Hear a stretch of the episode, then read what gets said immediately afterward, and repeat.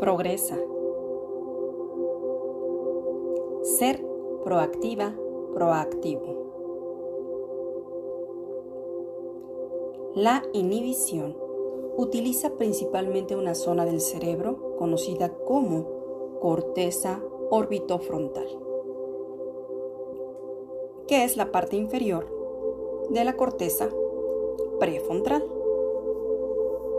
Esta zona del cerebro trata de frenar los impulsos que vienen de la región del cerebro donde se activan nuestras emociones, es decir, nuestro cerebro emocional, y está encargado de generar las conductas automáticas, las reacciones.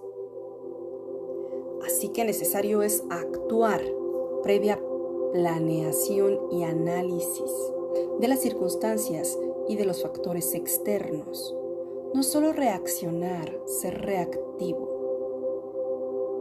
Si eso te sucede, es una pausa, respira y date la oportunidad de analizar y no ser reactiva, reactivo.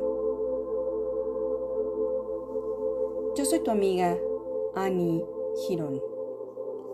Gracias, gracias, gracias.